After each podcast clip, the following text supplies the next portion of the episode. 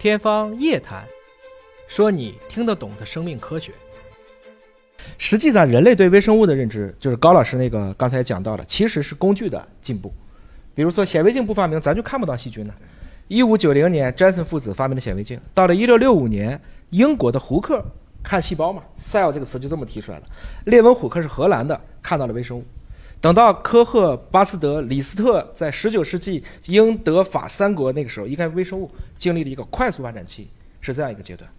后来因为有了测序仪，我们终于可以不用依赖于科赫时代的一定要把这个细菌培养出来，因为好多细菌不能纯培养，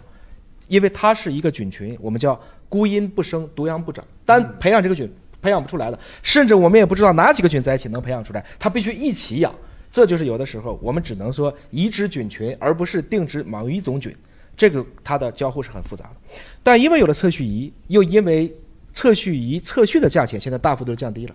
可能二十年前你要想测一个人粪便当中的这个菌群，一个检测可能要几万块钱，今天只要几百块钱，这就使得我们越来越清楚的去理解了我们今天的肠道菌群，包括病毒组，包括肠内的真菌组，大家就可以看到这个相互之间的关系了。